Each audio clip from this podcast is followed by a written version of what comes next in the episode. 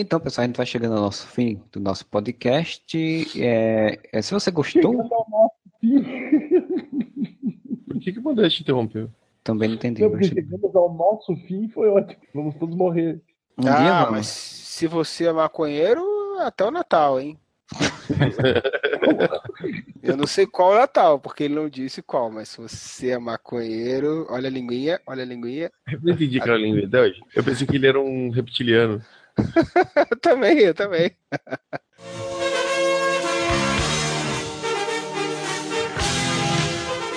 Olá, amigos. Vocês estão ouvindo o podcast Whatever. Gritem, Whatever!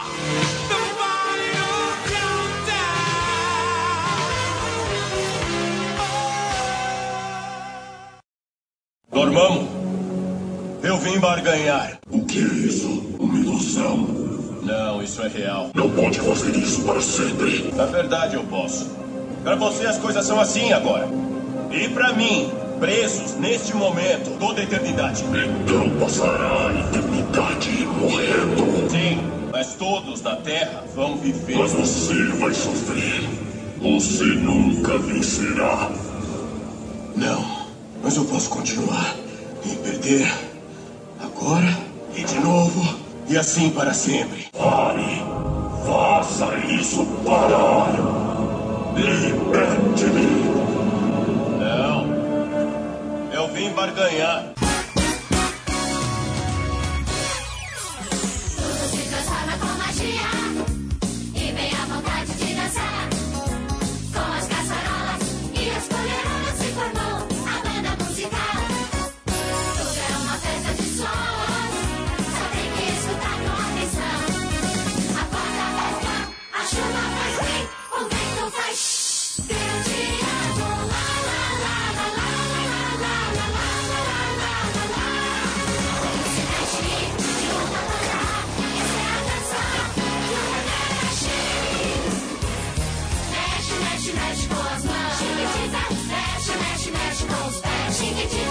Podcast Whatever começando, minha gente. E hoje vamos falar sobre o filme do Doutor Estranho, esse ser que chegou trazendo a magia para o universo Marvel dos cinemas. Eu sou Marcelo Soares e para falar comigo sobre isso está aqui o senhor Thiago Moura, Olha, eu vou dizer que o filme do Doutor Estranho é cheio de Stranger Things.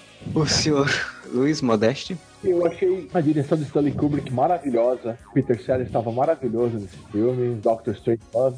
O senhor Júlio Cruz, Ah, se um dia eu chegar, muito estranho. Azoro Vidalta de chorar, né, cara? e o senhor Fernando Fonseca. Diferente do Mordo, eu acho que o problema do mundo é que temos magos de menos. Temos magos de menos e gordos Não. de mais, é isso? Ninguém veio aqui pra barganhar, meu amigo. Caraca, essa é melhor do que o que o pessoal tá falando na piada, velho. o memezinho, tipo, ninguém veio caçar, virou ninguém veio pra barganhar. Pronto, fechou. Pois é, pessoal, então a gente vai falar sobre o filme do Doutor Estranho, né? O filme que tem o Benedito Cumberbatch como Steve Strange, o mago supremo, que ainda não é supremo, ele é supreme. E foi o filme que trouxe a magia pro universo Marvel aí e a gente e criou todas umas confusões dos, dos fãs em que timeline ele está, né? Então eu queria começar perguntando, né, aquela coisa básica de que se vocês, independente aí de falar de outras coisas, mas se vocês gostaram ou não do filme. Queria que o Moro começasse falando. Melhor filme da Marvel, não, tô brincando. Segundo melhor filme da Marvel. Só perde pro Homem-Formiga, aquele que só lembra do filme que passou ontem, né? Cara, o filme é muito bom, assim, tipo, ele não é o melhor filme da Marvel, eu acho que ele, tipo, podia ser mais foda, mas ele é muito bom, cara, tipo, eu tô vendo muita gente, eu falo muito tipo, né, quando eu tenho que parar de falar isso. Com certeza, eu percebo bem. Você corta os tipos que eu falo? Exatamente. Pra quê, cara? Porque quando você, quando você está ouvindo um áudio, a duas horas de áudio, e a cada três palavras tem um tipo, tipo, tipo, Isso irrita demais o editor, cara. Irrita mais do que as pessoas que ouvem, cara. As Oh, poucas cara. vezes que eu editei, eu posso falar. Alguns vícios das pessoas, e eu sei que eu tenho os meus também, o Marcelo sabe melhor do que eu, claro. cara, é muito irritante. A pessoa. Tipo, o você usando o cara no lugar do tipo, né? Os cacoetes das pessoas são muito irritantes quando tu tá editando. Então tá, tipo, eu não vou mais falar tipo, tipo. Tá, tá. Cara, ah, tem muita gente falando. Vai trocar por cara agora? Aí, aí, aí, agora, aí é plágio. Brother! Meu irmão, meu irmão, Qual é? irmão, tem muita gente falando que, ah, putz, o filme é contido, bababá, é muito Marvel Way. Cara, bem que é o Marvel Way porque tá dando certo, né? Ao contrário é. de. Enfim, ele é um filme muito legal. Apesar dele ter algumas coisinhas do Marvel Way que não precisava ter, mas ele, por outro lado, cara, eu acho que visualmente falando, é o filme mais bonito da Marvel até agora. De longe. E conceitualmente também ele apresenta coisas que até então a gente não tinha visto. E o mundo se invertendo toda hora, as coisas se, se dobrando. É muito legal aquilo. Tudo que eu achei que o filme do Thor deveria ser. Ah, mas o, o filme do Thor não tem desdobramento de realidade, essas coisas. Ele peca muito por não ser uma coisa mais épica, sabe? Eu até gostei de não ser épico, porque eu, eu tenho um problema com todos os filmes de heróis hoje em dia, tem que ser aquela super coisa megalomaníaca que acaba se- muitas vezes se perdendo Sim. na história. Eu não É, acho que Doutor Estranho tinha que ser épico. Eu acho que o Thor tem que ser épico, né? Porque você tá falando de nove reinos e Asgard Cara, e tal. O Thor precisava mais do começo do Thor 1 e menos de todo o Thor 2, que é um lixo de filme. Ah, não é. Exatamente. É bem, ru- é bem ruim. Vou falar pela última vez, só pra ficar bem gravado aí, o pessoal poder me cobrar se quiser. Quando você tem um filme que a melhor cena é uma piada com a participação do Chris Evans, alguma coisa tá muito errada nesse filme, cara. É inclusive a melhor cena disparada. É. Isso é o super trunfo dos argumentos. É. Mas, cara, Doutor Estranho, eu vou falar assim, é um fumaço. É muito bom, mas oi, é muito bom. O problema do Doutor Estranho, você pega o filme do Homem-Formiga, que foi citado aí pelo o melhor filme da. O segundo melhor filme da Marvel, que agora o melhor é o Doutor Estranho. o que que acontece, cara? O filme do Homem-Formiga é uma merda. Com todo respeito, me perdoem, vocês vão me xingar, mas o filme é uma merda. No sentido que ele é totalmente esburacado, um monte de coisa que não tem pé nem cabeça, entendeu? Se você pegar, cara, ele é um queijo suíço foda, assim. Só que ele te ganha no carisma. Por quê? O filme foge um pouco do, do esquema da Marvel, até porque ele foi concebido de uma forma bem diferente do que os filmes da Marvel são concebidos. Acabou sendo adaptado para encaixar no, bem no Marvel Way, mas ele originalmente não era para ser o Marvel Way de fazer filmes, né? Ele foge bastante e ele tem muito carisma ali dos personagens, cara. Tem a situação do cara que é pai, tem a situação do Luiz lá que é engraçado pra Melhor. cacete. Melhor personagem Tem o- da Marvel de todos. Tem a situação de explorar o universo Marvel, o- a história do universo Marvel de uma forma diferente, mostrando o Hank Pym, ele mesmo sacaneando o Stark e o universo Marvel que já está estabelecido. É um filme muito divertido e principalmente carismático. E ele te ganha por isso, por isso que eu acho que muita gente consegue relevar as falhas do filme que são absurdas e achar que é um filme legal. E é, eu gosto pra caramba do filme do Homem-Formiga. E até o filme do Doutor Estranho eu achava, inclusive, que visualmente ele era o filme mais legal da Marvel. Porque ele explora aquele lance dele ficar pequeno, explora ângulos diferentes, Sim. explora aquele lance dele voar com a, com a formiga. Ele tem uma, assim, um jogo de câmeras, um bem diferente dos outros filmes da Marvel, na minha opinião. Não absurdamente diferente, mas diferente o suficiente para se tornar um- uma, uma situação única ali dentro daquele universo, né? Mas assim, se a gente tirar o coração da jogada, você vê que é um filme merda. Ele é uma comédia dos anos 80. Mas era a intenção do filme ser uma comédia anos 80.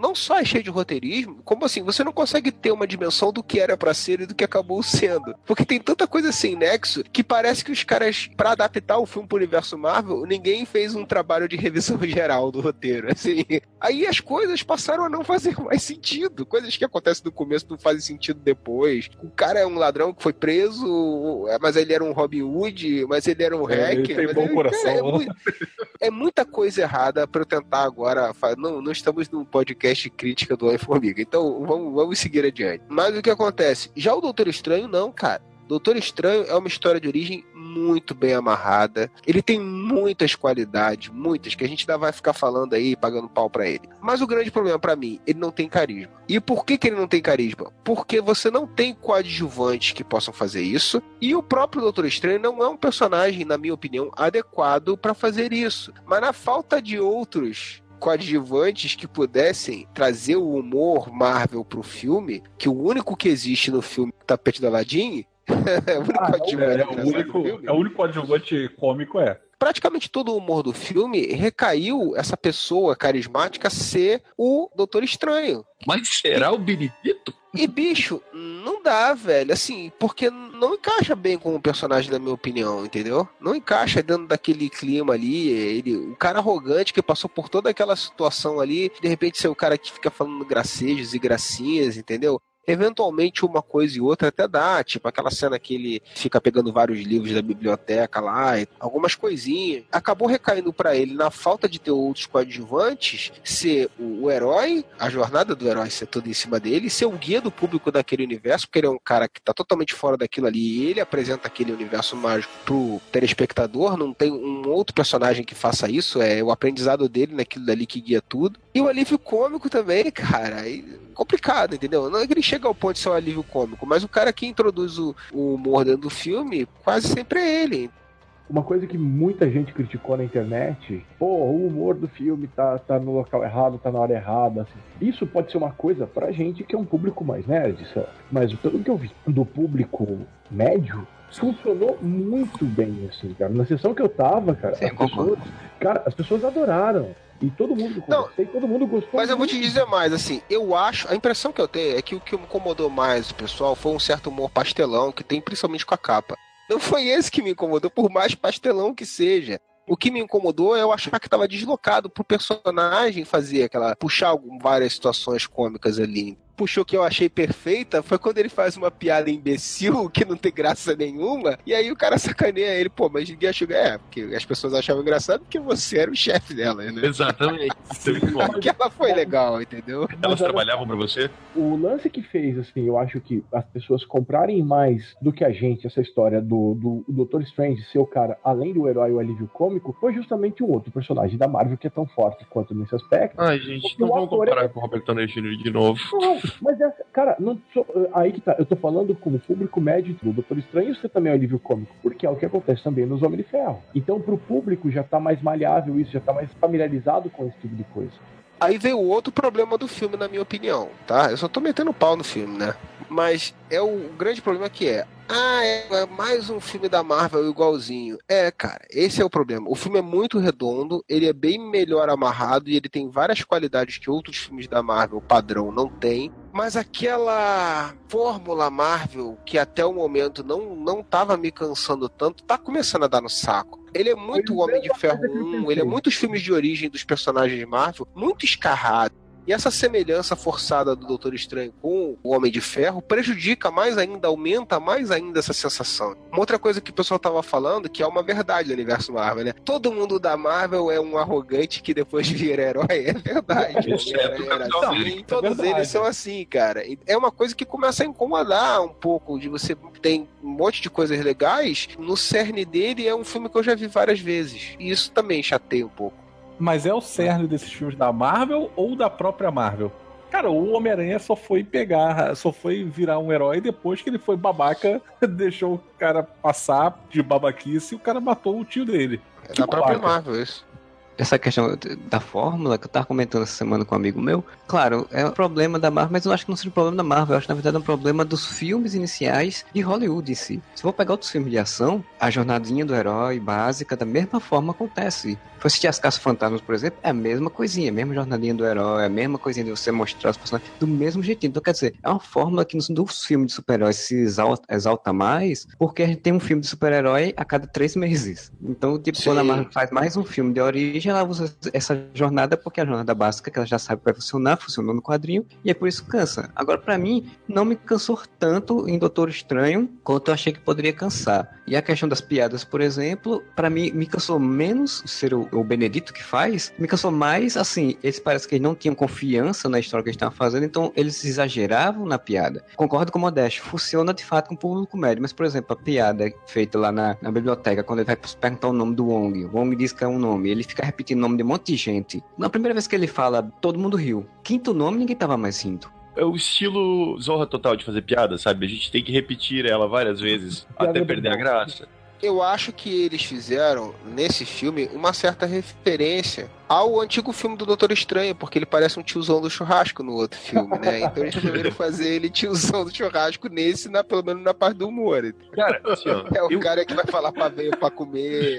pra mim ele funciona quando, quando o humor dele é feito tipo o cara que não acredita naquilo, entendeu? Digamos assim. É o humor tirado não de piadinha, mas tirado da surpresa ou do, da incredulidade dele em relação ao, ao mundo mágico que ele tá descobrindo, o mundo mágico do Beto Carreiro. Só que daí tem outras cenas que, essa do, do- da repetição de nome, né, tem uma no Barão Mordo que fica mais deslocada ainda, tá? Que é daquela da senha do Wi-Fi totalmente desnecessária. É o padrão Marvel de. E aí, ó, pra todo mundo que falar, os Marvecos, do Areva, só- é o padrão Marvel que realmente é desnecessário. E que foi quebrado em outros filmes, tipo em Capitão América 2, você não tem uma piadinha a cada cinco minutos. E que aqui parece que ficou aquele medo de tipo, putz, é muito diferente o filme. A gente precisa, quando tiver um momento de tensão, botar uma piadinha pra quebrar. E não, não precisa.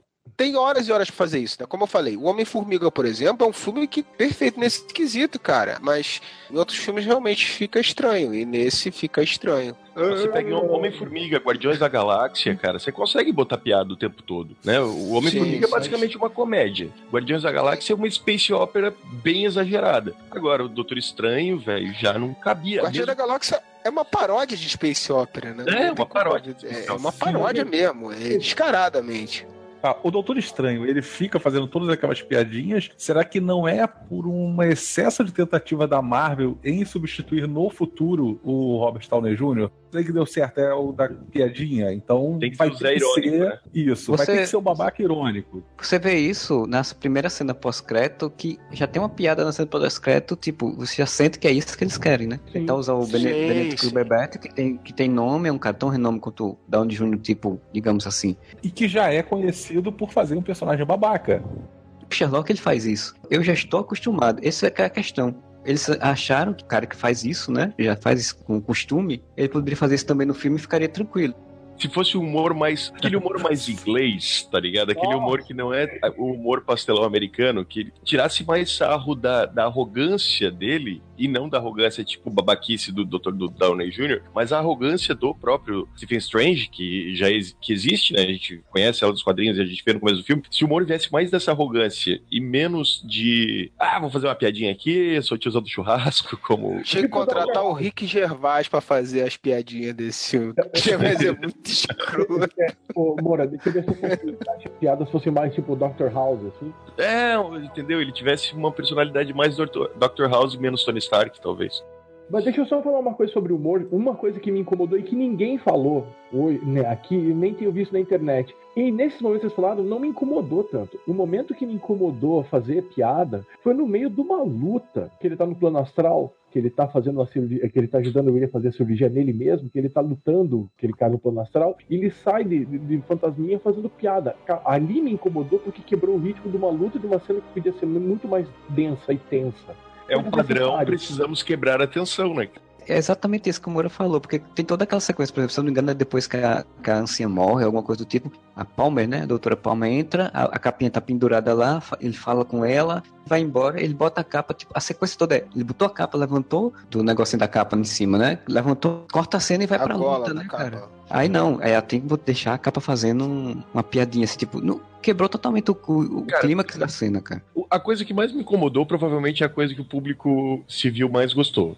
Eu detestei aquela capa tapete mágico do Aladdin. Também. Parecia Spawn, cara. O cara me lembrou a capa do Spawn, não de bem feito. Não, não, cara, a, porque a capa do Spawn eu nem lembro, que eu não lembro desse filme, eu apaguei da minha memória. Mas ele é o tapete do Aladdin, velho, igual. Na cena que a capa fica puxando ele pra, pra, pro outro. Ele quer pegar o- uma arma e ela tá Machado. puxando ele pra um outro negócio que é pra, pra- que ela sabe que é o que vai fazer efeito. Por mais pastelão que seja, ali eu achei que foi legal, assim. Tinha um sentido dentro do negócio, né? Tipo, ela tava realmente ajudando o mestre dela. Eles falam que os itens, né, se afeiçoam ou não, aceitam ou não o, o- o dono, né? Eu achei isso legal, entendeu? Mas teve algumas que realmente foram desnecessárias mesmo. Só que a cena ficou tão Looney Tunes, sabe? Tipo, ele Sim, correndo assim, sim. du- e a capinha segurando assim, ficou muito. Então, é, Faltou sim, ele sim. correndinho no ar, assim, sabe? Tipo, os Eu coloco que é de novo o exagero da piada, porque, tipo, quando ele tava lutando e pegando negócio que a capa segurou, eu disse: Não, velho, porra, cortou a cena da luta, a gente vai ver o negócio. Isso podia ter sido rápido. Aí demorou mais ainda umas três ou quatro puxadas pra poder fazer um Ah, tá, negócio. Não, e quando a capa enrola na cabeça do cara e fica batendo, batendo, batendo, É, batendo, batendo, batendo, batendo, batendo. Olha a piadinha do Hulk o Loki aqui de novo, gente. Batendo, batendo, sabe? É, foi, foi. Eu não tinha problema da capa voar, por exemplo, porque pra mim é um, deu um efeito legal, porque, tipo, ele voa porque tem uma capa voadora. Mas, assim, esse exagero de, de antropomorfizar uma- a capa a esse ponto é realmente um problema. Eu não desgostei tanto da capa assim por causa disso que eu te falei, entendeu? Eu achei que ela acabou funcionando como um coadjuvante humorístico e, e tirou um pouco essa função dele quando ela fazia isso, né? Por mais que ele estava envolvido diretamente no, no pastelão, fazia um sentido de que não era ele que estava sendo engraçaralho, né? Eu fiquei esperando a capa começar a chorar do nada, assim, quando a Anciã morreu, sabe? Tipo, ela se Não, encostar. começar a dançar, fazer um, um número musical, tá ligado? e dançando. assim. Que o Marcelo falou, cara, pra mim, uma das cenas mais emocionalmente fortes do filme é a morte da anciã, apesar de ser aquele velho clichê da morte do mestre, né? É, A gente não precisa usar ela ipsis literis sempre, né? Mas nesse caso, a morte da, da anciã, uma luta foda, e ela morre de um jeito meio que ok. Então, É porque na primeira cena ela dá um pau em 20 caras, e ela morre lutando contra quatro, mas tudo bem. A cena é muito foda, quando ela, ela atravessa o universo espelhado e vem pro mundo real e ela cai no chão, tipo, daquele jeito, uma morte bem. bem... É, sem contar que, que fez um paralelo Bem com a primeira cena né? do filme, né? Porque ela também, basicamente, tava num canto, mundo espelhado, correu pra, pra terra, Sim. só que na terra ela caiu de pé e, e saiu andando. E uma morte bem mundana, né? Tipo, aquela queda assim, seca no chão. E o, o diálogo que ela tem com o Doutor Estranho, né? Que ela fala sobre o tempo, que todos têm o seu tempo, que ela via todo o futuro até aquele momento. E ela fala: e apesar de eu saber de tudo isso, tô eu aqui atrasando o tempo pra poder olhar um pouco mais, né? Pro, pro mundo tal. Pô, é bonita pra caralho a cena. E daí você tem forma astral dela desaparecendo, ele voltando pro corpo dele, e daí vem a porra da piadinha da capa limpando a cara dele, velho. Por quê, velho?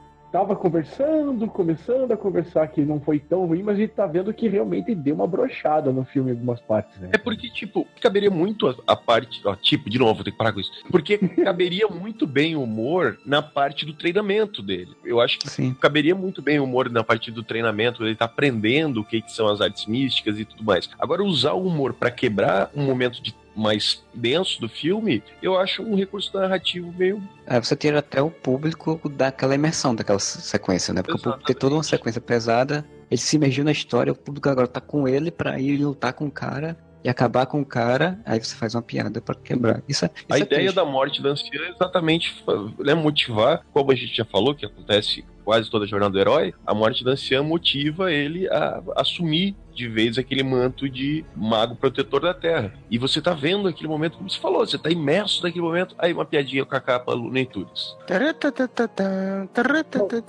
Só faltou aquela Faltou ele só tá- o, o Abu lá, né? Não, e quando a capa tá puxando, só faltou aquele barulhinho. do-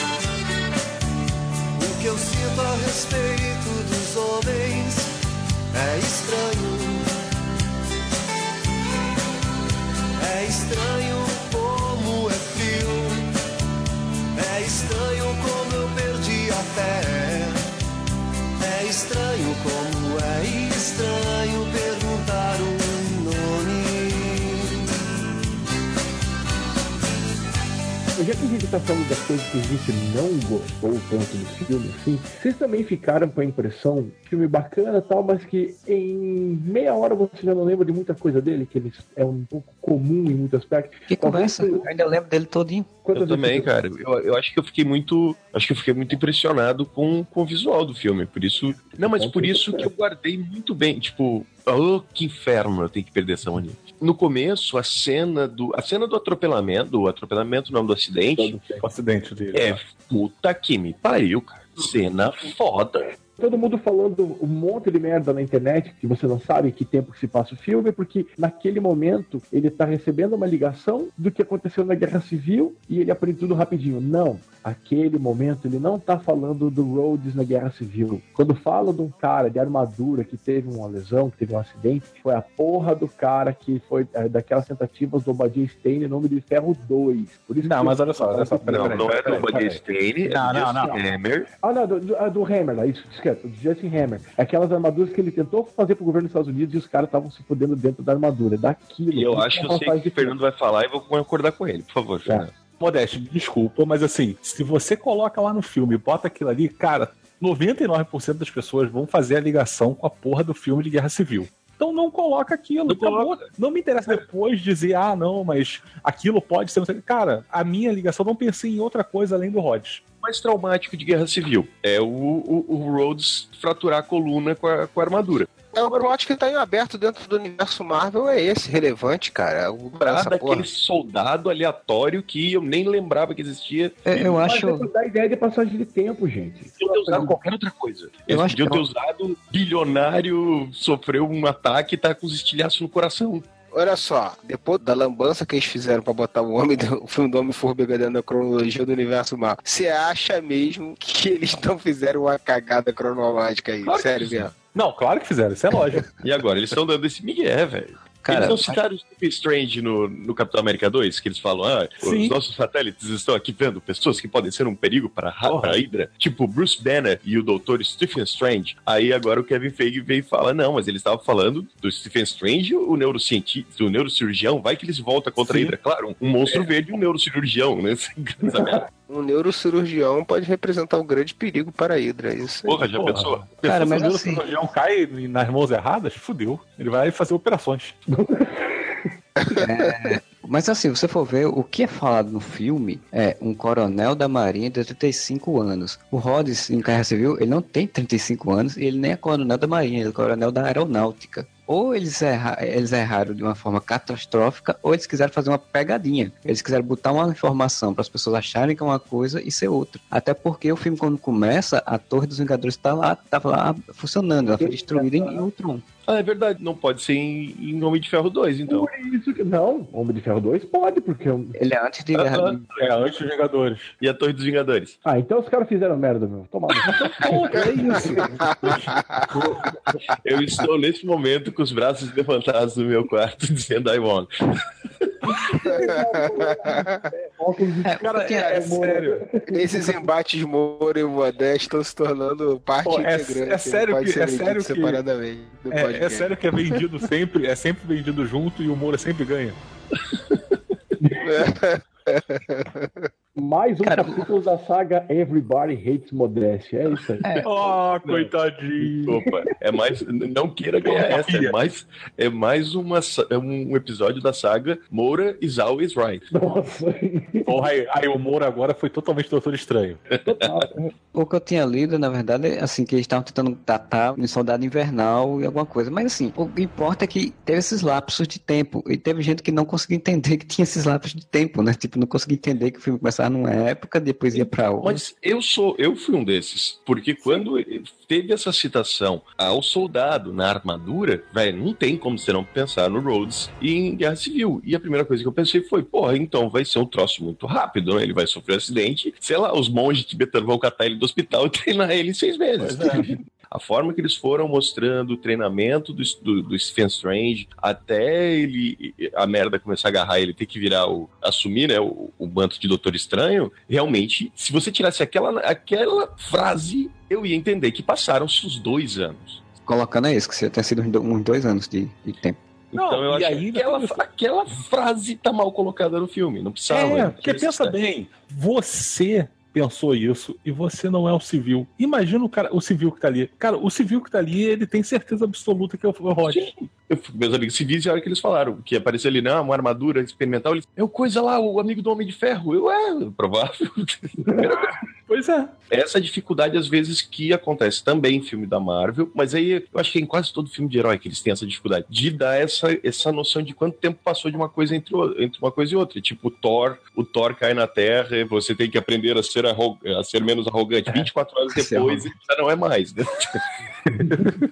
24 Por quê? horas depois ele já está apaixonado e não é mais arrogante. É a impressão que eu tive de passagem de tempo. Ou no próprio Cap- Capitão América, que, tipo, a ideia é, que é mostrar que passaram-se muitos anos do Capitão América na guerra, mas aí você faz uma- um cortezinho ali de três missões e pronto, passaram-se vários anos. Ah, no Capitão América, pelo menos, acho que passaram só alguns meses e olha lá. É, mas é essa dificuldade de passagem de tempo que eu senti muito forte em Thor, um pouco menos em Capitão América e alguma coisa aqui no Doutor Estranho, pura e simplesmente por causa daquela frase mal colocada no começo do filme. Que o Kevin Feige deve ter visto o corte final quando tava no cinema e ele, puta que pariu, esqueci de tirar isso. O que, que eu vou dizer?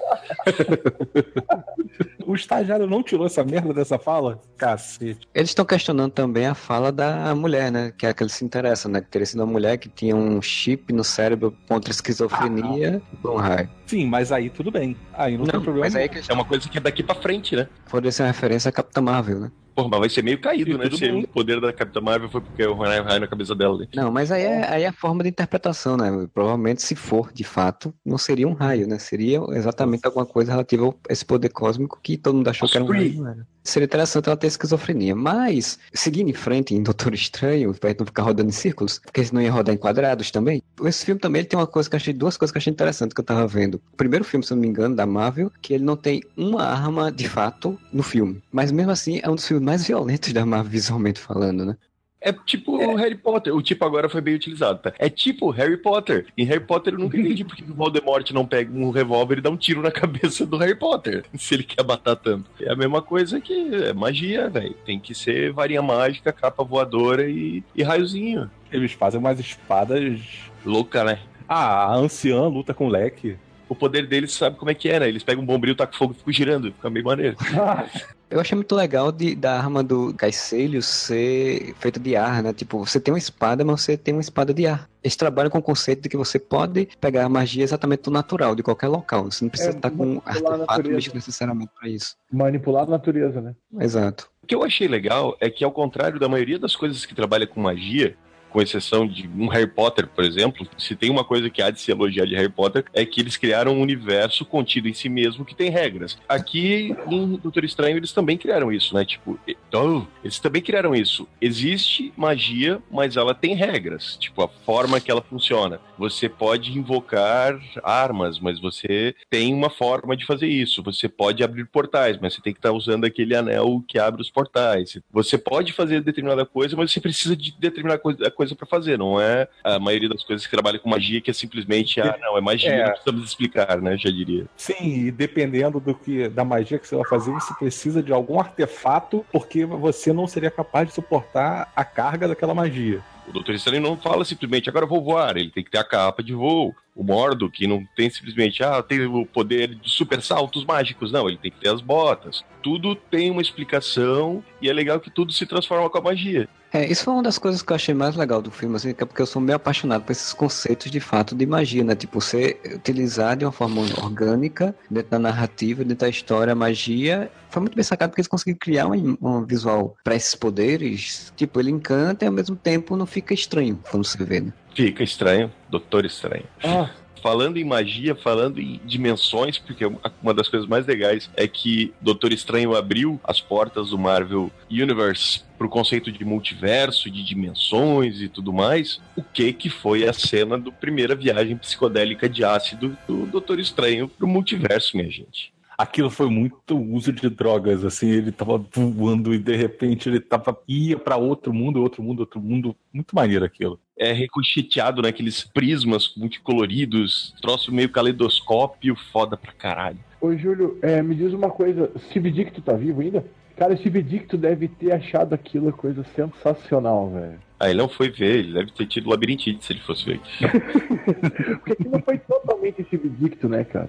E o que, que é a cena? Ele olhando pra mão e daí da mão saem mãozinhas e das mãozinhas vão saindo outras mãozinhas que as mãozinhas vão pegando. Caralho, muita bad Opa. trip aquilo. O, o Steve Ditko tá vivo, mas o que acontece? Ele é totalmente recluso, né, cara? Eu não sei nem se ele vai ver o filme, né, cara?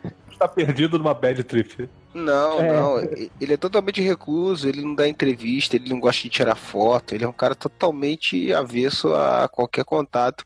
Umas regras morais dele muito, muito rígidas, assim, né? Netflix, então quando passar na Globo. Pra você ter uma ideia, pra você ter uma ideia, o, o, o Rorschach foi um personagem baseado no Questão, né? Onde o o Alan Moore extrapolou, vamos dizer assim, a, a mentalidade do Dítico no Rorschach. Então, por aí você tira uma ideia. Ele vai ver o filme, cara, se ele, o que, que ele vai achar, não faço ideia, assim. Mas assim, visualmente ele foi muito bem representado nesse filme, né, cara? Porque assim, toda aquela lisergia que tinha no, nos cenários, no universo do Doutor Estranho que ele colocou, né, cara? Que é o personagem praticamente dele, né? Qualquer personagem do Stan Lee é praticamente tudo desenhista, mas Que é esse? Polêmica. esse em específico dizem que o próprio Stan Lee disse que o conceito, a ideia do personagem veio do Dítico também. Então, tipo, eu não sei o que, que o Stan Lee fazia, né? Mas assim, visualmente ficou fantástico, né, cara?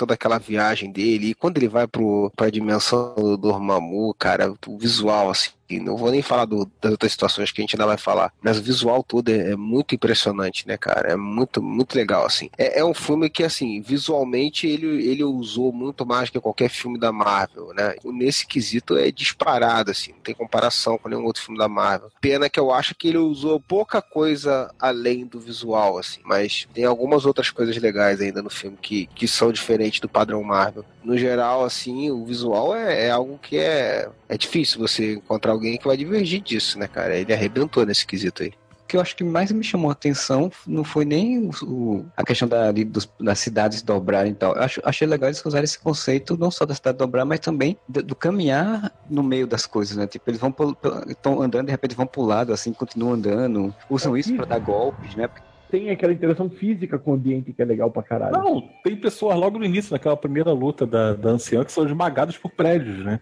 Sim. O fato deles usarem o cenário, o moldar a realidade, você usar o cenário como arma, isso foi muito legal, né, cara? Filmes que tem as cenas de ação mais criativas que eu vi nos últimos tempos, cara.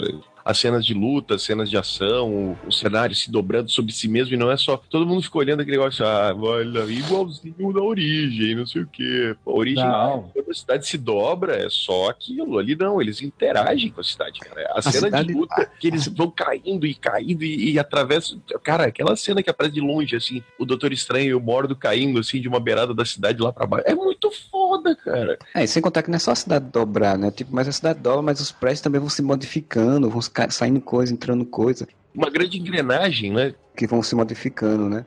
Essa coisa da cidade também, eu, vi, eu tava vendo alguém comentando. Esse filme ele tem muito, e eu não vi críticas falarem sobre isso. Ele tem muito de um filme também que foi meio que revolucionário visualmente, que foi o Matrix, né? Tipo, Sim. a lógica dele de utilizar o cenário como a forma de arma e até a própria, própria estrutura, digamos assim. A primeira cena de Matrix é uma mulher enfrentando um monte de, de gente e detonando eles, né? Tipo assim como a anciã faz na primeira cena. Doutor Estranho. Me lembrou muito Matrix à medida que eu fui assistindo o filme nesse sentido, brincar com a realidade e tal. Eu achei muito legal. Acho que o cara deve ter voltado lá e visto Matrix algumas vezes e pescado algumas coisas. Descobrir outra realidade e tal. Mas assim, é a jornada do herói do Campbell. Não tem como fugir, assim. É ipsis litteris jornada do herói. Ele que o Matrix também segue até onde pode. Mas uma coisa que eu queria falar, que eu acho importante a gente falar, que nada disso teria credibilidade, a gente não teria curtido tanto, se a personagem principal ali, pra mim, que passa essa credibilidade, que é a Tilda Swinton, fosse tão boa. A anciã que ela fez, eu gostei bastante. O que passa credibilidade, o que passa uma coisa, você acha possível aquilo rolar, é pela forma como a anciã leva essa parte no filme, assim, como as coisas são apresentadas. Eu gostei muito da personagem. Interessa se é mulher, se é homem, se é. Foda-se. Eu vi gente criticando porque, ah, meu Deus, ela não era uma oriental e tal, e só, fiz, só botaram é, daquilo ali porque queriam a Tilda Swinton explicaram rapidamente que ela era celta pra poder que queriam ela. Mas, cara, ela é uma atriz foda.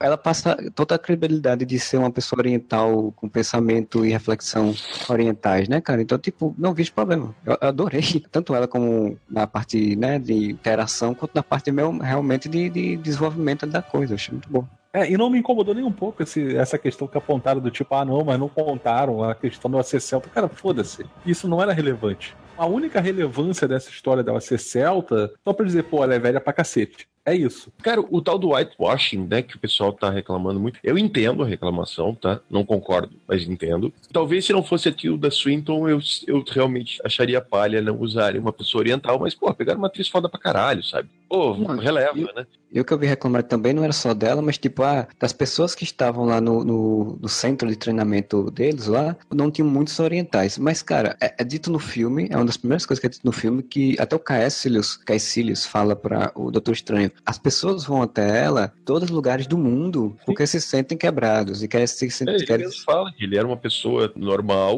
né, o Caecilius, apesar que ninguém se chama Caecilius, né, ele era uma pessoa normal que foi pedir ajuda pra anciã. Ele queria mudar o nome dele. Chamava Manel. O nome dele não era Caecilius, só virou Caecilius depois que aconteceu aquele tre- treta no olho dele lá, com o do, do hormônio. Caiu os cílios. Caiu os cílios. Mas, cara, tem aquela cena que ele, ele chama Mr. Doctor, Mr. Doctor. Não faz sentido, porque se, se ele não é um cara, tipo, que veio de outra dimensão ou que viveu a vida inteira no Tibete, né? Ele sabe o que, que significa Doctor, mas tudo bem. O que eu quero dizer é que vem gente de todo mundo, como você mesmo disse, né, Modeste? Ou o Fernando, foi o Fernando que falou. Marcelo. Ou Marcelo. Como vocês falaram. Vem gente do mundo inteiro, então... Caraca, não quis dar o bra... não quis dar o crédito pro. Marcelo. A opção em dar o crédito pro Marcelo foi acreditar a Vocês. todos. Sacanagem. Cara, não sacaneie o editor, Moura. Como o Marcelo sabiamente apontou, tipo, como o Marcelo falou, É, o tipo não foge, né? Não tem jeito. tô tentando, gente, é difícil. Eu concordo em parte com a reclamação, sim. Porque, assim, é, é estranho. Porra, falar estranho. Sempre você acha que vai estar falando uma piada do filme, mas não foi.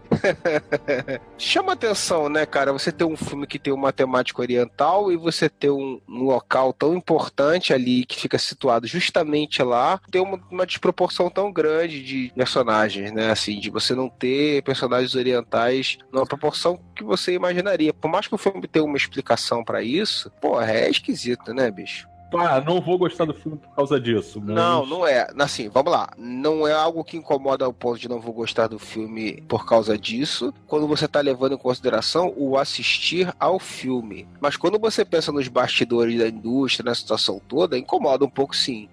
Escrota, né? Os caras, né, podiam ter revisto isso daí, né, cara? Os caras estão filmando uma história mística, uma história que tá se passando lá e, e pode botar mais nem coadjuvante, nem figurantes em maior quantidade né, a daquela etnia. É foda, né? bicho? Podia ser pior. Podia ter um outro discípulo lá. Esse discípulo seu fosse o Luiz Melo e iam dizer que ele era japonês. Ai, cara, eu ia citar isso.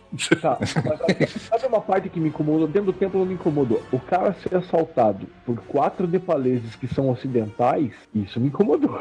É, mas agora que o Júlio falou faz sentido porque, ah, eu não me incomodei. Você não é oriental, você não tá se vendo ali, né? Sabe quando a gente vê aqueles filmes que se passam no Brasil e os índios lutam capoeira e são. É, tipo, exato, exato. maiores. exato. O Bem-vindo da Selva, que o pequeno mestre luta capoeira mais karatê da história. E falam espanhol. Exato. Fazer uma comparação escrota, tá? Vamos dizer assim: desfile das escolas de samba do Rio de Janeiro. Vai ter muito gringo? Vai. Tem uma explicação pra ter muito gringo? Tem. Mas vai ter muito mais carioca brasileiros ali do que gringo, cara. Isso é evidente visualmente. Aí fazer um filme que se passa no carnaval carioca e, E só todas tem as gringo. né? são loiras Tipo, peitudas. Exato. É, pô, velho, não dá, né, cara? Então, argumento, argumento do Júlio está aceito. Cara, a gente só tá descendo a lei. Puta que... Não, Não, não, tá verdade. né? Não, a gente falou que o visual era muito bom. Sacanagem. o roteiro é redondinho. o roteiro é redondinho. Ah, a gente falou que Ah, a então- Swinton também mandou bem. Não, vamos lá. Pô, o elenco é muito bom. No- São bons Ah, atores. eu não gostei também de tanto tempo de cena e ar. Eu acho que não precisava tanto plantão médico no filme. Eu acho que foi bem dosado, sim, cara. Diferente de um Homem de Ferro, por exemplo, né, que passa por aquela situação do primeiro filme e vira um super-herói, mas aquele universo que ele tinha como Tony Stark vai permanecer pro resto da vida. Quando você pega o Doutor Estranho, depois que ele vira o Doutor Estranho, não tem muito mais sentido ficar voltando para aquele ambiente médico, né, cara? Sim. Então você acaba construindo uma coisa no personagem que vai ser totalmente descartada depois. Então, assim, eles ancoraram isso daí na, na personagem que é o interesse romântico dele. Interesse platônico, sei lá que porra de interesse é, porque nu- nunca do- chega a lugar nenhum, né? Doutor Estranho lá. É interesse, é só interesse A mesmo, mano. A Regina George, né? Então, a- o começo do filme, a impressão que eu tenho é que o Dr. O, o, Dr. Stephen Strange ele só se apaixona por ele mesmo. Só. Sim, A mulher ali é só um adendo, alguma coisa ali que tá No começo, do, assim. no, começo, no começo do filme, pra mim, eu entendi que ele, um cara arrogante, rico e tal, ele trata as mulheres como troféu, conquista, né? E só que ela é uma que, apesar de gostar dele e ter um relacionamento próximo com ele, ela não cede a ele. Eles têm esse relacionamento, mas ela não cede a conquista a ele. E, E ela- tempo- não, ele fala uma hora, nós não somos amigos, É. mal e mal fomos amantes. Pois é, eu. Já rolou. O que eu fiquei, exato. O que eu fiquei na- comigo foi que, cara, rolou alguma coisa. E assim, até pelo jeito dele, até por ele ser babaca, isso daí não foi pra frente. Mas assim, rola um carinho, ela gosta dele e tal, acha ele competente e tal, ela confia nele, né? Tanto que ela queria. A pergunta que não Ele- quer calar. Então ainda rola um changeman ali. Rola, rola. Ah, acho que rolou, rolou a Power Bazooka ali. Uma Power Bazooka, né? Ó, Agora é hora de botar aquele, aquele efeito sonoro que pediram pra voltar, o sei lá como é que é. Pode até ter rolado um, um- um sexo, não sei o que e tal, mas eu acho que o que não rolou foi o que aconteceu com outras mulheres, por exemplo, que tipo, ele ficava com as mulheres, as mulheres ficavam apaixonadas por ele e corriam atrás dele. Aparentemente não. Tipo, ele não tem essa relação gigante com ela, mas ele se balançou, né, por ela. Eles estão construindo um- uma história aí num relacionamento que não, não tá ainda determinado pra onde vai aquela, aquela relação deles ali, a quando ele sofre o acidente. E isso muda tudo. É uma página não virada ainda na, na, na vida anterior dele, né? Sabe porque eu acho que eles não não devem de fato assim, tipo, é um relacionamento de fato, eles vão ter um relacionamento de fato, eles chegaram a ficar de fato e tal. Eu acho que é muito por causa da Jane do, do Thor. Porque na Jane do Thor é basicamente a mesma lógica, só que ela de fato se relaciona com ele e isso meio que vira uma pedra no personagem no segundo filme. Também Sim, tem outra sim, coisa, sim. Marcelo. Tem, ah, a Cleia vai aparecer nos próximos filmes, não tem como fugir. A Cleia é um personagem muito importante dentro da mitologia do Doutor Estranho. Que é a Nossa. Pires? Filha da, da Glória Pires? Por que eu não tento levar a sério o papo, velho? Por quê? Por? Cara, mas não eu- vai, cara, porque ela ia entrar, mas vai- ela vai fazer um outro filme aí, ela vai ser a Jesusa. Nossa senhora. É, mas cara, eu, eu aí, lembro aí eu não peguei. É, é um, Porta do Fogo, é Porta um do vídeo, é um vídeo do Porta dos Fundos que o cara tenta refazer, um- fazer um filme sobre Jesus, mas mudando tudo. E no final o Jesus vai ser a Cleo Pires. Ela é um personagem importante, a Claire, tanto até tem gente aí no em site aí dizendo que não devia ter a Palmer, não devia ter McDa- McAdams, tinha que ser diz a Claire, porque já que é, só tem um médico no universo Marvel, né? Então tipo, só tinha Mas que ser é ela. porque, pô, o universo Marvel não é que nem novela, que tem só um hospital, Ah, só um não, restaurante. esse, esse comentário é tão ridículo que, sinceramente, não vamos nem perder tempo nisso, né? Quadrinhos, a Cleia é realmente um personagem importante pro Doutor É, mas aí ela não vai pro bem. cinema. Em Isso algum já foi... momento vai, cara. É que nem a Não, mas, Livre mas isso, tem- isso, isso já foi falado pelo Kevin Feige. Chegaram a questionar sobre isso, se por ela ser enfermeira noturna e tal, ela provavelmente iria. Disseram que Não, não, não, prova- não, não. muito A difícil. Cleia, a Cleia Não, não. É Cleia, não, Não, do ele tá Dormammu, cara. É filha do É. Dormammu. Ah, tá. Ah, tá, tá você falando Claire e ela é um personagem importante, dizer que eu achei Cleia. Não, não, não, não, não. Ele, ele tá falando do, do coadjuvante do universo do Doutor Estranho nos quadrinhos, que é a. Coadjuvante não, mulher dele, parceiro É, cara, mas coadjuvante, porra. O principal não é ele. Porra, cara. é, é- exatamente. Vista se chama Cleia ou chama Doutor Estranho, o Modeste? Não, você entendeu o que quer dizer. Então é coadjuvante, porra. Não, Não, não, interessa. não, a gente não A entendeu, não. revista, a revista do Aquaman é da Mera ou do Aquaman? A é gente entendeu, não. Modeste. Eu quero ouvir, eu quero ouvir de você. Qual o nome da revista? Tomar no cu. É tomar no cu? Caraca, a Marvel tá usando mesmo dos quadrinhos agora, hein? Sabe que o nome verdadeiro da Cleia é Rose Cleia? Não, é? Pra mim, a Regina George ali, pra quem não entendeu, é uma referência a Meninas Malvadas. Caralho. Ela vai ter o mesmo estilo que a Jane Foster, cara. Tipo, não vão conseguir encaixar, pai, e a personagem vai acabar desaparecendo, que nem a, É, a mas assim, eu acho que é mais, é mais fácil manter ela do que a, a Jane Mas vai Foster, fazer né, o quê? cara? O Doutor Estranho tendo que ir no hospital todo filme? Não sei nem se ela vai voltar, mas assim, Eu acho é supostamente Regina mais George, fácil manter ela, porque é um personagem que tá ancorado na Terra, em definitivo, do que a outra que era separada pela ponte lá e, e aquelas tretas, e aí o cara volta, o cara vai. Eita que pariu. Namoro à distância, cara. É, não, e uma, pessoa, e uma atriz que, que demanda muito pra manter ela nos filmes, aí tem que ficar arranjando desculpinha quando ela aparece, quando ela não aparece. Agora vamos arrumar outra desculpinha, né? Porque vai, não vai aparecer no 3, né? Com a Jenny acabou o relacionamento de, vez mesmo. Mas daí Fala, eles vão fazer o quê? Colocar na, a Valkyria que pode participar da ação pra ser o interesse romântico do Thor. Cara, é bem provável que aconteça a mesma coisa com o Doutor Estranho. A Rachel McAdams comece a, a desaparecer, se é que ela apareça de novo, e a Cleia entre porque ela pode participar da ação. Ela não vai ser uma personagem só que vai ser um parzinho romântico. Ela é mais fácil, até pela forma, até como o Marcelo falou, viu, Marcelo? Eu acredito você nas coisas que você fala. É mais Diferente de outras pessoas, é isso? É, diferente de outras pessoas que É, de briga é, e gostam de competição com os outros. E eu, quando ganho, não fico levantando o braço falando, eu sou foda. É,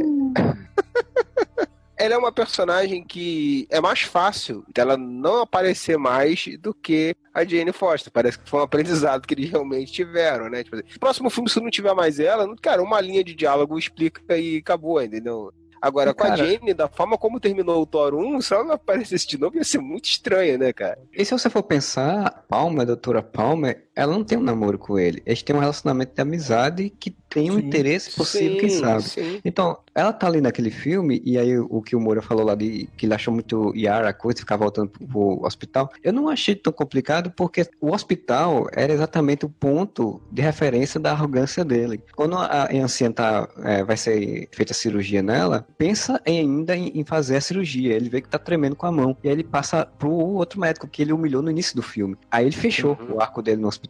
Aquela cena dele trazendo a anciã, mas, cara, foi 20 minutos depois dele ter ido lá porque ele tinha tomado uma facada, sei lá, sabe? Eu achei IAR. Enfim, eu posso estar errado. Eu, na verdade. Não, mas eu acho, eu concordo com o Marcelo. Eu acho que era importante, principalmente para um filme de origem, assim, é, manter essa ligação. Porque diferente, como eu falei, do Tony Stark, ele vai ter a- aquele ambiente dele de ser o cara que inventa. Isso daí vai estar presente no personagem para sempre. Com o Doutor Estranho, não necessariamente. Assim, talvez para os próximos filmes, se eles ficarem trazendo isso, vai ser totalmente desproposital. Né? A não ser que a história realmente tenha um. Isso tenha alguma relevância, o que eu acho difícil de ter, né? Mas pra esse filme eu não achei que foi demais, assim. Porque aquilo ali é, é, é- é o ponto de ligação com quem ele era e quem ele tá se tornando. Então, fechar um, um arco completo dele naquele ambiente, eu acho que pro filme de origem é legal. Podiam fazer ele atendendo meio expediente no Santo Santorum e outro meio expediente no hospital, né? Tipo, vestido de Doutor Estranho. assim. Fazer uns bisturis místicos, assim, no meio da operação. assim.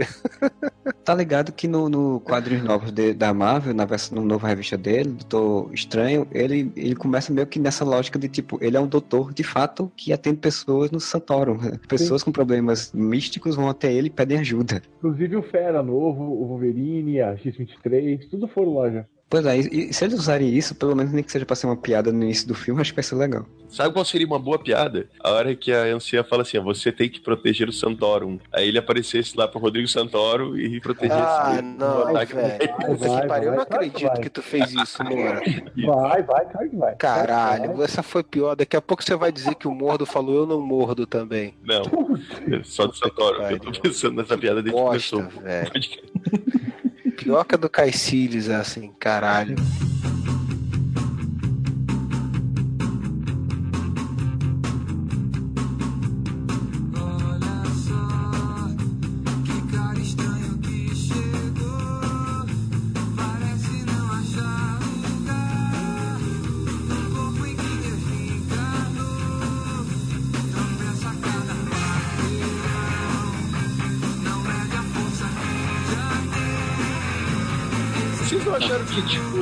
Ó, eu vou começar a falar de novo. Vocês não acharam que foi muito fácil quando o Caecilius invadia os outros Santorums, assim, matava os outros caras? Uma facilidade meio estranha, porque. Os protetores eram cara que era- merda, né? Bem merda, né, velho? É, Eu também achei. Todo mundo já tava bem mais avançado do que ele, ele tava lá de arruela. Aí tudo bem, ele vira o senhor fodão porque ele nasceu para a magia, porque ele tem. É, exato. Mas, porra, os outros continuam serem tão merdas assim e não conseguirem É, fazer nada. eles É, é estranho, né? Mas os outros serem muito merdas, eu achei estranho. Tipo aquele cara que teoricamente vai virar o, o irmão voodoo no futuro, né? Ou deveria. Que é o de Nova York, se não me engano. 30 segundos o cara tá morto no filme. Eles não são aquilo. Mas eu posso. Então a anciã tem uma puta de uma logística de merda, né? Tipo, pega você. Não, não, não, não, mas olha só, mas aí, mas aí sabe o que, que eu posso defender ali, que é a grande questão? O que que o Doutor Estranho é diferente dos outros? né? O que que o Stephen Strange é diferente e que inclusive deixa o morro do puto no final? Cara, o nome ele- dele tá no filme, por isso ele tem que vencer ele.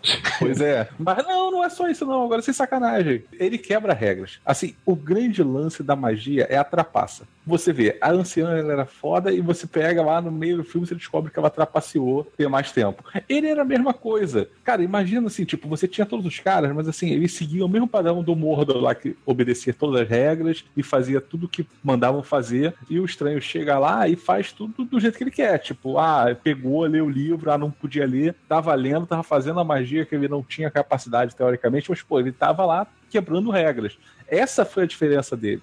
Precisava ter matado os caras em, tipo, em 10 segundos. Chega aqui, pá, pá, pá, pá, morto, agora vamos atrás do Doutor Estranho. Eles quiseram privilegiar isso, mas assim, eu acho que valia, valia alguns segundos de tela a mais, assim, de mostrar que tava tendo alguma dificuldade. Você nem precisava ficar mostrando direto a batalha dos caras. Mas simplesmente os caras. Chega, arregaça o guardião e É. bola pra frente. Sem contar que o Daniel, né, do, do- do- de Nova York, o cara tá do lado de fora, protegendo o negócio lá de fora, ele entra, assim que ele entra no santuário de costas, com os caras vindo atrás dele, vão e matam ele, cara. Como é que pode isso? Poderia ter feito um team-up ali, tá ligado? Feito ele, ele lutar junto com o cara. Só morrer E- lá na frente. Porra, que maneiro aquele negócio da janela que vai pra vários lugares diferentes, inclusive vira bolinha, vai pra. Aquilo foi muito É, pois é. Muito Foi, do foi caralho. legal. Tem umas saídas Foi muito legal. criativas.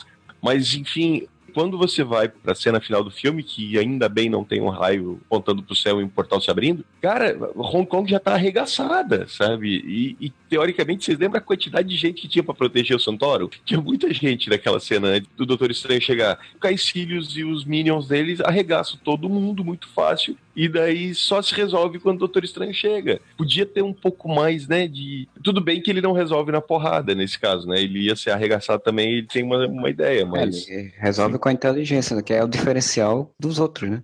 De Os todos os outros filmes de super-herói ever, né? É, Não, não, não, ele pensa fora da caixa e tem o melhor, a, a melhor conclusão de combate com o vilão, né? Sim, de todos os filmes de até agora. Todos, de todos. Não, tem. Primeiro que o vilão não é o espelho dele, né? É, Já- que o já- Caecílio seria, né? Se fosse realmente só Exatamente. Então não é o espelho. E a solução que ele dá é uma solução criativa fora da caixa. Assim, ele pensa, opa, pega uma frase no ar e usa aquela frase e te convence e vai lá pra sua barganha. Cara, sem contar que a sequência toda de ele resolver voltar o tempo e ele vai lutando com os caras enquanto o tempo tá voltando, cara, é muito fantástico aquilo. Não. Olha o quanto esse filme tem cenas criativas de ação, cara. Que a gente já falou da dimensão espelhada, as duas cenas são sensacionais, quando tá só a anciã e depois quando tá o Mordo e o Estranho lutando contra o Caecílio e os seus amigos. E, cara, toda a cena deles lutando na ordem certa, mas o mundo ao redor estar voltando. Isso é muito foda. E, de novo, o cenário fazendo parte. Tem uma hora que a- uma das Minion lá entra num fluxo ali do tempo e ela é sugada pra dentro de um aquário que se refaz, cara. Tem aquele na parede também, que vai. É, o Caecilius, o Caecilius fica preso na parede. Na parede. Nesse ponto o filme arrebentou e, cara, a cena final da luta dele, né? não, é, não é luta, né? A resolução A do barganha. problema dele, a barganha, é foda, porque assim, além de ser uma situação do cara resolver de uma forma inteligente e diferente a situação, completamente incrível, é uma ameaça de uma proporção muito absurda. E eles conseguem construir uma explicação totalmente incrível para ele conseguir. E o Cassiris fala que o tempo é o nosso inimigo. E você, ah, é, então, pô, eu tenho esse poder. Isso vai ser a fraqueza dele, né? A, a lógica dele de construir a vitória dele não é simplesmente, ah, bolei um- uma pegadinha do malandro aqui pra fazer aqui. Eles criam realmente um- uma linha de raciocínio que levou a ele a pensar.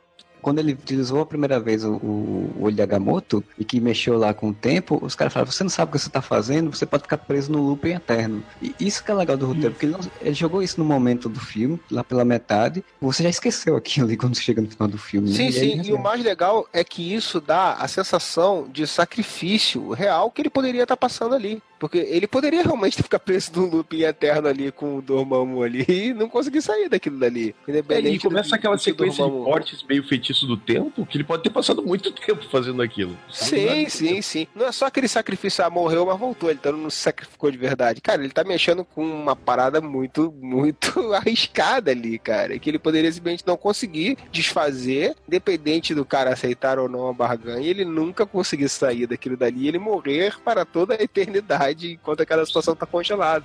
Aí vem a, a grande jogada mais legal ainda. Que por mais que ele fizesse aquilo dali tudo, ainda tava assim, porra, mas caralho, mas é, é um poder muito foda pra tu imaginar que aquele carinha aprendeu. Ah, é um feitiço que o cara aprendeu. No final eles botam que a, o olho tá com a pedra do tempo. Aí tu fala assim, Exato. caralho, puta que pariu. Mas Sim. agora acabou, bicho. Quebrou qualquer argumento, mataram a pau mesmo. Sem contar que tem um negócio que eu achei muito legal também nas conversas dele, que quando ele chega e diz que, ah, eu tô aqui no loop do tempo, co- explica a Dormammu, o Dormammu faz, mas você também tá preso, você não vai conseguir sair. Ele, não, tudo bem. Aí fecha um diálogo que ele teve com a anciã quando a anciã tava morrendo. Fala todo o negócio, ele meio que diz, mas você vai me deixar com essa abacaxi na mão? Faz, olha, nem tudo tem a ver com você. Tipo, você só olha pra você, você não olha pro mundo. E aí, nesse momento, fecha o arco dele. Tipo, eu olhei Sim. pro mundo, eu me sacrifiquei. Ele aprendeu a lição, né? E o que, vocês acharam de mudar o olho de Agamotto? Ai, meu Deus. Eu não tava conseguindo falar o nome dela. Agamotto, A pedra de Agamotto ser o, uma joia do, do tempo. Ah, acho perfeito, cara. Dentro do conceito Mas do também universo foi. Marvel que eles estão montando, eu acho perfeito. Na dublagem, o Wong, quando tá explicando, ele ia falar que é uma joia do infinito. Mas ele fala joia do infinito no final. Fala. Nos quadrinhos, o olho de Agamo- Agamotto, ele é o quê? Porque no filme eles falam que era um, um primeiro, o primeiro mago, né? Que construiu os Santórios. Ah, Mas eu acho que é uma, é entidade, é. Ele invoca um monte de, de entidade quando tá fazendo as magias, né, cara? Inclusive, eu não, eu não lembro quem falou isso, mas uma coisa que eu achei legal, alguém falou isso por aí, que não botaram a parte verbal, né? Nas magias que nem tem no quadrinho, isso foi bom, né, cara? Que já, parecia lá, a tempestade dos anos 90. né? Exato, ia ficar uma merda, né? Se ele tivesse ficar invocando os olhos de Vixante, não sei o que, de Agamamon e não sei o que, das bandas de Sitorak, não sei o que, ia ser uma merda, né, velho? E outra, o olho, o olho de Agamotto no- nos quadrinhos, ele é muito Deus Ex Machina, né? Ele é, ele faz qualquer coisa, basicamente. Eu acho legal quando eles no filme eles, tá, o poder dela é esse aqui, é controlar o tempo. Ponto. Ela é poderosa pra caralho, mas ela não pode fazer qualquer coisa. É, nunca se sabe, né? Se no próximo filme vão inventar uma firula. Mas a próxima vez que a gente vê o Doutor Estranho já vai ser enfrentando o, o Thanos, então o Thanos já vai estar com essa. Provavelmente vai ser no filme do Thor, né? Ah, é, tem o Thor ainda, é verdade. Mas ele não tá com o olho de Agamotto. Lembra que ele devolveu pro Santorum. Dentro do desafio infinito, eu me pergunto o que, que vai acontecer com o olho de Agamotto, né? Isso vai ser destruído. De todos, né, né? Na verdade, o que é que vai acontecer depois? Da... Se vão destruir todos? Porque, tipo, o Visão também tem uma joia. E só, só existe por conta Sim, da sim. joia. Mas lembre-se que tem uma entidade que é citada que é o Tribunal Vivo, que tem o bastão do Tribunal Vivo. Então o Tribunal Vivo vai ter algum tipo de participação nessa guerra. Então ele é um que pode equilibrar a situação. Ou falar que agora fodeu, acabou essas pedras, no cu de vocês. Ou simplesmente chegar assim, alguém devolve meu bastão? O que fazer com as joias do infinito? Ele pode chegar e falar, ó, acabou essa merda, para essa porra aí e pronto. Ia ser o final merda pra caralho, né? Thanos É. Chega o tribunal vivo, deu. Tá bom. Chega, chega, chega, parou, parou, parou. Acabou ah, cara, se, se o tribunal vivo fizer isso, tem que chamar o Harvey Birdman pra entrar no julgamento, que aí vai resolver a parada. Aí, É, não, mas eu acho que não vai por esse caminho, não, cara. se tiver o tribunal vivo, aí tem um motivo pra entrar o Matt Murdock no, no, no filme. Já confirmaram que o Thanos no, no cinema também vai fazer de tudo por conta da morte, né? Então provavelmente a morte vai aparecer, provavelmente, ou pelo menos uma referência, um de relance, alguma coisa do tipo. Estão dizendo que vai ser aquela vilã que tem o nome que tem muito duplo sentido aqui no Brasil, que é a Hela, né? Que por acaso é. Kate Blanchett, né? Que é a Kate Blanchett. Que é foda pra caralho também. Então, pode ser, pode ser que o Thanos e a Hela, da Kate Blanchett, tenham esse Hela-Hela. Eu nunca pensei nesse sentido da coisa, Moura. Eu nunca tinha levado essa interpretação do Hela por esse lado. É porque você é muito ingênuo. É, você Realmente. tem modéstia e ingênuo. Você é um rapaz que tem uma mente poluída, que é limpa. É inexistente quase. A cena extra do Thor já tem esse conceito dele ser tipo o doutor dando atendimento, né? Consultório do Doutor Estranho, né? Já tem isso daí, né? E a, e a cena final, a outra, a outra cena pós-créditos é setup para um próximo vilão, né? Desenvolvimento do Mordo, né? A do Thor também tem outra coisa que eu achei que é bem interessante, que, que até estão falando bastante, que é a coisa de que ele faz magia de, de encher um copo de cerveja sem fazer movimentos e gesto nenhum. Quer dizer, tipo, tem um outro lapso do tempo ali que provavelmente já tá um Ah, pouco sim. mais avançado. Provavelmente essa parte do filme já se passa lá em 2017, ano que vem, quando estreia o Thor, né? Essa cena deve ser o start do filme do Thor. O Thor dessa cena pra mim é o melhor Thor do cinema até agora. Tipo, o pouquinho que ele aparece, ele é muito mais legal do que a, a versão dos dois outros filmes dele lá. Porque, cara, O que é um bom sinal, porque essa cena foi dirigida pelo diretor do próximo Thor. Ou então eles simplesmente não falaram nada pro Taika Waititi que pra fazer magia precisava daquilo, de gestual e tal. E ele simplesmente falou, ah, faz aí. Ele fica parado, o Thanos vai enchendo. Cara, tem uma gag muito boa nessa cena, que, é, do- várias gags muito boas. Mas a primeira é quando ele fala, or não, toma chada. Ele é meio Schwarzenegger. Aí vira um copão, mas um copo de cerveja de dar inveja a bom cervejeiro do Oktoberfest. né? Aí corta pro Doutor Estranho falar uma frase, volta pro Thor e ele já tomou a cerveja toda, cara. Isso é muito foda. ele já faz um Thor que não foi feito em nenhum dos filmes, né, cara? Esse é o Thor, né? Aquele Thor que bebe muito, que é meio, meio estranho. Não, exagero, exagero. No primeiro filme tinha a piadinha até Tinha, vamos lá. Puxa, E, o Sel- e que o Selvi, que ainda não tenta acompanhar ele na cachaçada e se fode. Depois eles deixaram de lado e no segundo não tem nada, nos Vingadores tem Cara, olha pouco. só, preste atenção. Esquece o segundo filme. O segundo filme é um lixo. Esquece o segundo Não, filme. né? Quer falar de defeito do filme do Thor? Se prende nos defeitos do primeiro. Porque o segundo é um defeito inteiro. Eu vou virar o cara que vai defender os filmes que ninguém gosta, né? Eu gosto do Thor 2 também. Como eu gosto bastante do Superman, como eu gosto menos do Ah, foda-se. Você gostar só é, comprova a minha teoria, Modeste. Obrigado, eu até agradeço. Caralho, quer dizer que se o Modesto gosta do filme, o filme é merda, é isso? Que o Modesto tem mau gosto nesse nível, é isso mesmo? Você Não, pode é- desprezar totalmente o gosto do Modesto porque ele não tem noção. Não, do você que tá exagerando, você, você tá exagerando. A questão é que o Modeste tem várias, tem várias opiniões desse tipo, assim, que fogem totalmente do bom senso. Como, por exemplo, O dizem Modesto não tem bom senso nenhum. É isso? defender BVS, por exemplo, como ele defende. Ó, eu não defendo filmes de tubarão, por exemplo. Alguém mais escutou aquele podcast sobre o cinema e que o Fernando contou todos os filmes que ele foi ver no cinema? É, podemos Não, mas o falar. Fernando tem uma vantagem, que, por exemplo, ele reconhece que são todos uma merda. Ele simplesmente tem a, a falta de bom senso e noção de ridículo de continuar assistindo os filmes mesmo sabendo que eles são um lixo. O Beleza, Modeste pega filmes que são um lixo e continua defendendo eles. Até Ele diz que é bom, saber que são... que são bons. É, aí é foda, né? Aí é difícil. Aí é muito difícil. Enfim, o Thor que vale é o Thor do, da, cena do Doutor Estranho, então. né? Melhor Thor de todos. Meu Deus, que esse negócio é melhor de todos me ah, Bom, vamos nessa.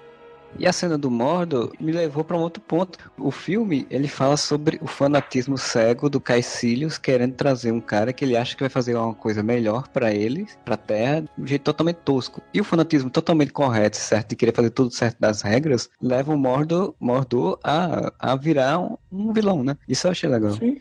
Que pra ele não é vilão. Fazendo Não. pra ele não é vilão. É problema é que tem gente demais mexendo com magia no mundo, então provavelmente ele vai virar um caçador de magos. Eu acho que o Caecilius ele mostra a, a corrupção mesmo do cara, né? É o cara, assim, se render a- é, ao que ele sabe que é o que vai ser benéfico pra ele, que ele enxerga que vai ser benéfico pra ele, né? E também mostra a hipocrisia da anciã, né? Ele chegou até ali porque ele viu, diferente do Mordo, que aquilo ali era fachada, né? É o 880, você não é o 880. Você tá na área cinza aí, minha filha. Então como é que você Sim. pode querer exigir que a gente tenha toda essa moral se você não tem? Ele descobriu Isso. o lance da imortalidade que o Dormammu poderia oferecer exatamente porque a anciã se utilizava disso, né? E o Mordo não, o Mordo é o contrário, ele seguia aquilo dali, né? Então eu vejo o Mordo mais como um cara que, bicho, pirou na batatinha mesmo, cara. A casa caiu pra ele, tipo assim, ele era aquele, aquele cara que seguia tudo certinho, o fanático, vamos dizer, como o Marcelo falou. E quando a casa caiu, o cara ficou perdido.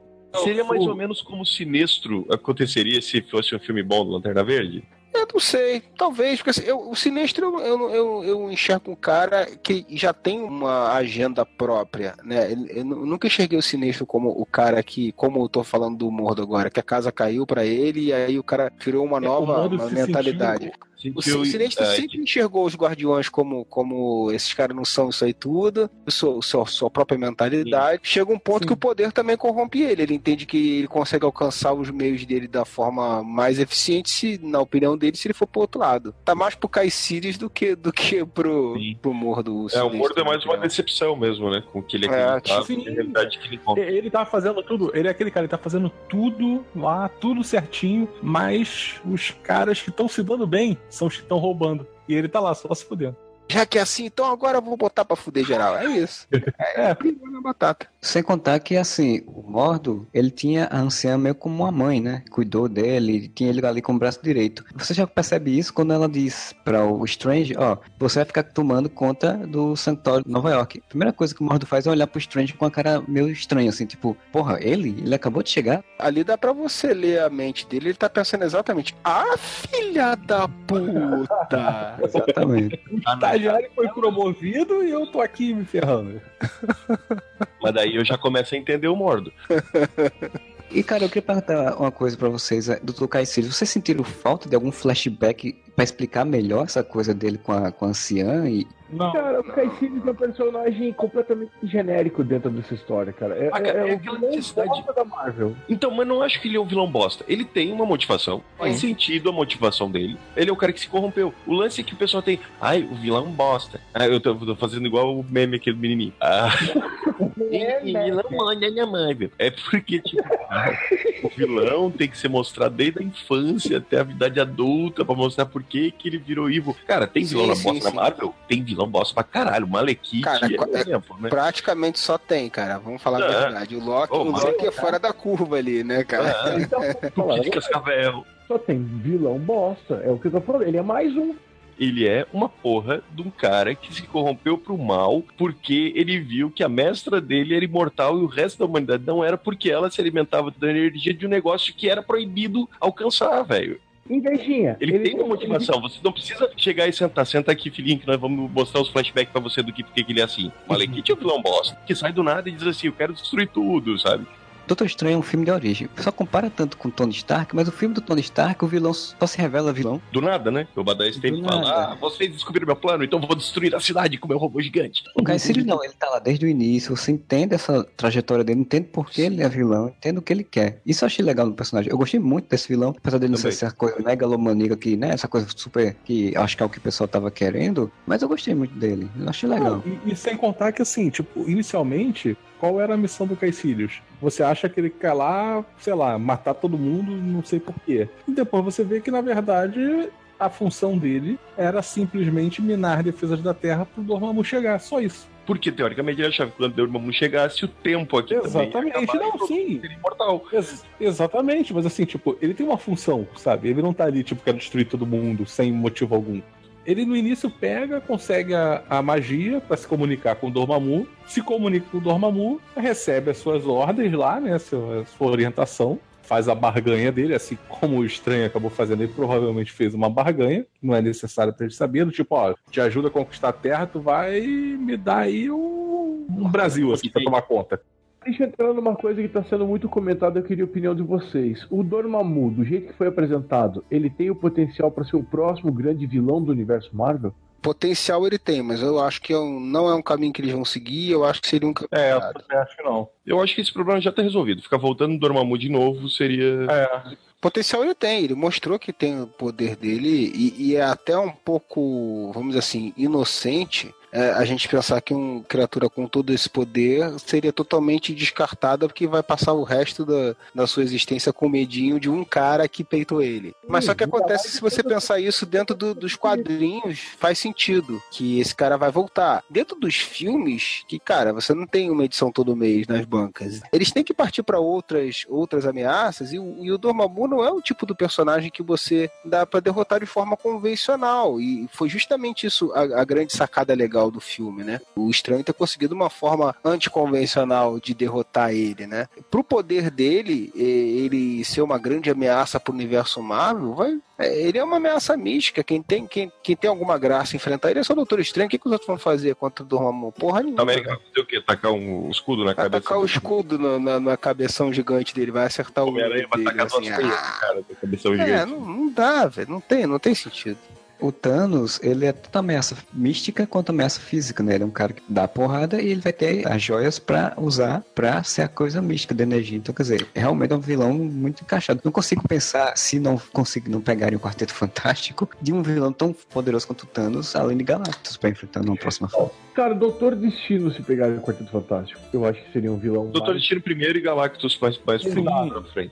Mas já tem notícias, né, de que o, o diretor... Como é que é o nome dele? O diretor do Do Doutor? Estranho? Scott é, Derrickson, né? É, o Scott Derrickson, ele já. Porque assim, todo mundo já tava imaginando o Mordo pra vilão do segundo filme, né? E já foi. O Derrickson falou que ele quer o pesadelo, né? o- como vilão. Ah, mas o. Mordo vai estar junto aí na parada, com certeza. Então, até eu tava lendo uma notícia no Nerds e uma teoria que eles tiveram é e se o próximo filme do Doutor Estranho se passasse basicamente em outra dimensão, tipo na dimensão dos pesadelos, alguma coisa assim, e quando o Doutor Estranho voltasse, ele descobrisse que o Mordo já tocou o terror aqui, ele fosse um vilão pra um terceiro filme. Pode ser. Você ficar também só batendo de novo, ah, Dormammu de novo, Dormammu de novo, velho, você abriu as portas de um negócio chamado multiverso, cara. Se tem um personagem que tem possibilidade de narrativa agora, é o Doutor Estranho. Sem contar que a Marvel, ela, ela tenta não repetir, né? Vilões, né? Assim, Ah, antes, né? Não, o, do- o Doutor Estranho, ele tem um leque de possibilidades que nenhum outro personagem vai ter. Se você pegar os outros personagens da Marvel todos, você tem vilões que mal ou bem outro herói da Marvel poderia enfrentar. O Doutor Estranho vai ter vilões que só ele poderia enfrentar, né? Porque ele, ele, ele leva para um caminho totalmente diferente. Não tem muito sentido ficar repetindo o vilão no caso dele. E a representação visual do Dormammu foi foda demais, né, cara? Foda pra Caralho, bicho. Melhor que aquela abóbora, né, na Falei, cabeça. bicho, cacetada, cara. Os caras traduziram com uma perfeição acima da perfeição, né, cara? O Dela, rosto né? do Dormammu é do próprio Benedito, né? É, não Uhum. sabia, não. Você tem um vilão Só a espelho completo, né? Porque a cara do, do, do outro, de um é a cara do outro. E a voz não é, a voz é de um dublador britânico, mas a- Aham. a, captação de movimentos foi do Benedito. Não, perfeito, perfeito. Muito melhor do que se fizesse um gigante. Cara, o gigante com a cabeça pegando fogo ia ficar um pouco ridículo. Resolveram um problema que o Quarteto Fantástico lá, o original lá dos anos 2000, não conseguiu resolver, que é que eles transformaram o Galactus numa nuvem. Disso É. eles pegaram a ideia do etéreo, do entidade, e colocaram Sim, tipo, sim, uma cabeçorra gigante espacial, velho. O Galactus é, mais, é um problema mais difícil de resolver, vamos falar a verdade, né? Não querendo defender o filme do quarteto, mas o Galactus é um problema mais difícil de resolver que o Dormammu, justamente Sim. por ser uma entidade, dá pra você dar uma abordagem dessa, né? O do quarteto, eles se inspiraram no Galactus do Ultimate, que é exatamente uma nuvem. É o Baractus. É o É o Baractus. É um como se fosse gafanhotos, né? Espaço Uhum. cósmicos, né? Ele só tem. Como se fosse um monte de navezinhas, assim, É, exatamente. insetoides. É, exatamente. Só uma consideração do que o Marcelo estava falando quando ele comparou o filme do Homem de Ferro com, com esse filme do Doutor Estranho. Cara, a Marvel aprendeu muito, né? Ou pelo menos, não sei se aprendeu muito, né? Porque Thor 2 não tem tanto tempo assim. Não, eu para. odeio esse filme, cara. Esse filme é muito Chato pra caralho. é horrível esse filme, é um lixo. Mas aprendeu muito com isso. cara. É, é o que eu tava falando, assim. Doutor Estranho é um filme muito redondo, cara. Muito redondo. O filme é muito bem feito, a jornada é muito bem construída, ele é muito redondo, os vilões ficaram legais. O que me incomodou nele é assim, essa sensação exagerada de familiaridade com os outros filmes, né? Mesmo ele tendo esse visual deslumbrante, essa sensação exagerada assim de que eu tô vendo a mesma história que eu já vi. Muito melhor contada, mas é a mesma história que eu já vi. E por mais que isso se repita em Hollywood, como o Marcelo falou, a sensação de que os filmes da Marvel são iguais é potencializada por essa similaridade assim e por essa aparente ideia de transformar o Doutor Estranho no novo Tony Stark. Por isso que o Zack Snyder faz diferente, pra ser diferente. Consegue É, mas mundo. aí não precisa, precisa fazer uma merda, né? Tá igual na escolinha, né? É isso, mas fala diferente. Aí o cara fala tudo errado, né? É outro meme que também nasceu morto isso, né? Copia, mas não faz tudo igual. É, o novo meme que tá aí também. Então a gente chegou ao fim do nosso podcast. Se você gostou do Doutor Estranho, vá lá no nosso site areva.com, deixe seu comentário, diga o que é que você gostou, o que é que você não gostou. É, manda mensagem pra gente no contato areva.com. A gente tá lá no Facebook, a gente tá lá no Twitter. E se você não gostou do Doutor Estranho, que é um filme de magia muito bom, muito, muito interessante mesmo, vai ver o novo filme do Harry Potter no próximo mês. Então, tipo, você quiser lá ver o Animais Ah. Fantásticos onde habitam e magia, verdade? Ah, né? velho. Olha só, pode falar o que quiser de chupa DC, o cacete a 4, mas esse filme foi um chupa Harry Potter gigantesco, né, cara? O que é muito melhor, né, cara? Ele foi nenhum Harry Potter foi antes, né? Mas espero que vocês tenham curtido. Um bom final de semana pra vocês e whatever. O Harry não importa mais.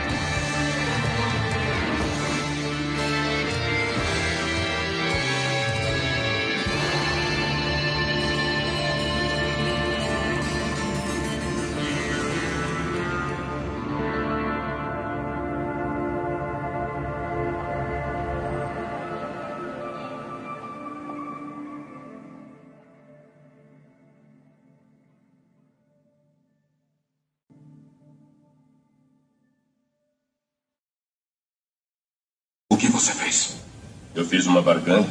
O que é isso? Ah, é tudo o que você queria. Você não vai gostar nada. Player Caos Mais uma vez Trazendo pra vocês Ei, Dois estudo e muito treino para me tornar o Mago Supremo. Dono de um poder insano. Doutor, o Doutor Estranho. Eu achava que sabia muito mais, não sabia nada. Mesmo vendo, não enxergava. Profissão, o talento e a arrogância me deixaram cego no mundo de ignorância. Neurocirurgião, brilhante, renomado. Vários anos de trabalho me fizeram milionário. Mas vi tudo ir embora em um segundo, de repente. Quando sofri um acidente, ah, eu fui pra um cirurgião perder o movimento perfeito de suas mãos. Então, eu quis voltar à profissão, mas perdi minha fortuna à procura da solução. Desespero, em busca de salvação. Fui até o Oriente encontrar um ancião. É, não estava nos meus planos. Que eu queria ser o Doutor Estranho.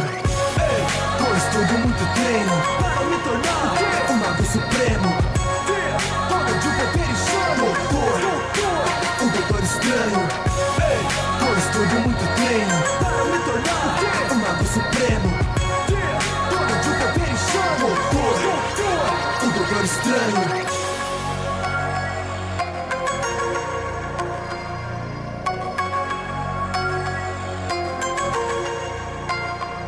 Eu só queria ser curado pra voltar à profissão. Mas um propósito maior mudou minha direção. Não acreditava em contos e magias Mas o ancião mudaria aquele dia. Abriu a minha mente Várias dimensões, realidades diferentes desde então que eu entrei No universo místico que nunca imaginei. Yeah, me dediquei ao treinamento Para me tornar o Mago Supremo. Mestre nas artes místicas, volta com as mãos. Digno de usar o manto da levitação. Feitiços e magias, projeção astral. Protetor da terra contra as forças do mal. É, não estava nos meus planos. Eu queria ser o Doutor Estranho. Ei, com estudo muito treino Para me tornar o Mago Supremo Doutor Estranho. Ei, com estudo e muito treino Para me tornar o Mago Supremo